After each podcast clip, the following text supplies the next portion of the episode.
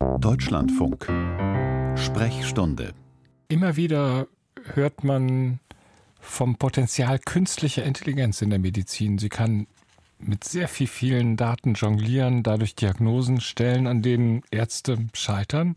Sie kann die Verwaltung entlassen, Röntgenbilder besser bewerten. Wahr ist aber auch, dieses Potenzial ist noch nicht in der Klinik angekommen. Die meisten Ärzte arbeiten eben ohne KI-Hilfe.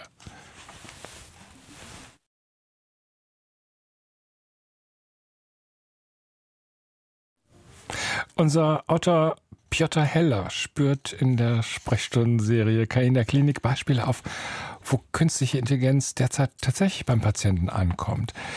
Die letzte Folge der Serie ein kleiner Ausblick, nämlich in die Psychiatrie, wo KI bald die Früherkennung von schweren Erkrankungen übernehmen kann oder soll. Die Psychiatrie bedeutet für viele Patienten heutzutage lange Wartezeiten. Fünf Monate müssen sich Menschen, deren Psyche leidet, im Schnitt gedulden, bis sie einen Therapieplatz bekommen. So gesehen müsste gerade in dieser medizinischen Disziplin die künstliche Intelligenz eine willkommene Hilfe für Ärzte und Patienten sein. Aber wie gesagt, müsste. In der Psychiatrie haben wir bisher keine KI-Anwendungen tatsächlich, die irgendeine Rolle spielen in der Diagnostik oder in den therapeutischen Empfehlungen. Bislang, denn die Psychiaterin Eva Meisenzahl arbeitet an der Heinrich-Heine-Universität in Düsseldorf daran, das zu ändern. Sie will damit die Versorgung von Menschen mit Psychosen verbessern. Diese Patienten leiden an Halluzinationen, Wahnvorstellungen, Realitätsverlust. Oder besser gesagt, diese schweren Symptome treten auf, wenn die Krankheit sich vollends entfaltet hat.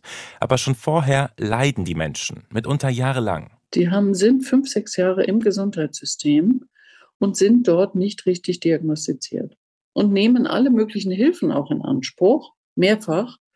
Das heißt, die Psychose wird zu spät erkannt. Wichtig ist doch, Menschen nicht über Jahre in psychischen Schwierigkeiten zu belassen, sondern ihnen recht frühzeitig rationale äh, Unterstützung anzubieten.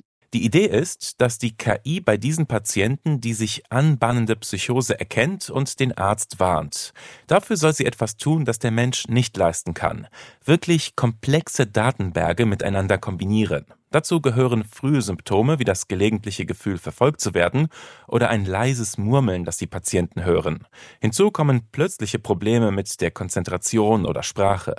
Zu den Daten gehört aber auch Bildmaterial, etwa Kernspinnaufnahmen des Gehirns, die eigentlich nur dazu dienen, Tumore auszuschließen, in denen jedoch weitere Informationen verborgen sind. Das ist eben das, wo die KI nützlich ist.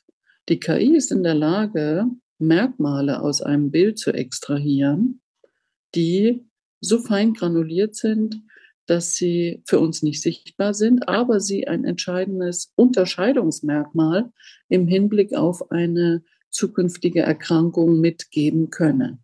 Eva Meisenzahl erforscht diese Möglichkeiten seit fast 20 Jahren und stieß in dieser Zeit auf Widerstand. Man hat das erstmal in Anträgen für spekulativ gehalten. Man hat gesagt, das kann man gar nicht machen. Also ich erinnere mich sehr, sehr gut an die Zeit 2008, 2009 haben wir es publiziert zum ersten Mal. Äh, dass also unter auch Anwendung von KI-Features man die Vorhersage des Übergangs in die Psychose treffen kann. Und zwischen 2009 bis 2013, das waren vier Jahre, haben das sicher die Forschungsstellen, wo man solche Dinge beantragt, erstmal für absurd gehalten. Aber weitere Studien haben inzwischen offenbart, dass es anscheinend doch klappt. Im Rahmen eines 6 Millionen Euro schweren Förderprojekts hat Eva Meisenzahl mit Kollegen schließlich eine KI entwickelt, die das Risiko von Psychosen relativ gut vorhersagt. Konkret, ein Arzt trägt in dem System die Symptome des Patienten ein und liefert zudem die Kernspinnaufnahmen und genetische Informationen.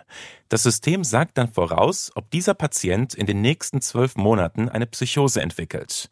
In Fällen, in denen das System warnt, erkranken tatsächlich 82 Prozent der Patienten, was eine gute Trefferquote ist. Das System hat das mit Daten von knapp 500 Patienten gelernt. Diese Entwicklung zeigt, wie lange es dauern kann, bis eine KI von der ersten Idee bis in die Klinik gelangt. Den letzten Schritt nimmt das System gerade. Psychiater an 23 Zentren in Deutschland testen es im Rahmen einer Studie an derzeit 80 Patienten. Dieses Jahr schon könnte es als Medizinprodukt zugelassen werden und damit vielleicht anderen helfen, die derzeit noch gar nicht wissen, dass sie auf eine Psychose zusteuern. Das Feedback der Ärzte sei bislang positiv, sagt Eva Meisenzahl. Das muss man jetzt natürlich sagen, dass die Kollegen erstmal Feuer und Flamme sind. In der Psychiatrie, die ja äh, gerade für sich auch in Anspruch nimmt, sehr individualisiert vorzugehen, ist natürlich die Gewöhnung an eine Computerassistenz erstmal ein Schritt. Das ist für alle was Neues, aber ich sehe allenthalben eigentlich nur Begeisterung. Denn der Mehrwert des Systems ist nicht nur, dass es eine Psychose früh erkennt, sondern auch erklärt, warum es zu dieser Einschätzung kommt. Die Frage ist ja immer, was ist der Treiber des Risikos?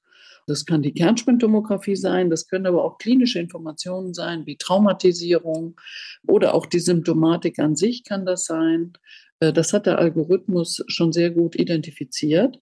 Und demzufolge kann ich natürlich meine Therapie zukünftig das so ist unsere Hoffnung, genauer steuern. In dieser Vision steckt aber auch eine Herausforderung von KI in der Klinik. Die künstliche Intelligenz liefert Informationen, die es bisher nicht gab.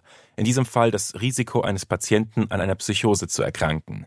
Und weil es diese Information so explizit bisher nicht gab, muss es jetzt darum gehen, auszuarbeiten, wie man auf diese neuen Informationen überhaupt reagiert. Und hier eine strukturierte diagnostische Vorgehensweise zu implementieren, die letztendlich den Ausbruch der Erkrankung und damit auch die epidemiologische Zahl dieser Erkrankung minimiert. Auch das ist Teil des Projekts. Sollte die KI es also tatsächlich schaffen, dass die Patienten früher und zielgerichteter behandelt werden können, dann würde sie letztendlich auch das Ressourcen und damit das Wartezeitenproblem in der Psychiatrie verbessern. Ein Beitrag von Piotr Heller. Das war die letzte Folge unserer kleinen Serie zur künstlichen Intelligenz in der Klinik.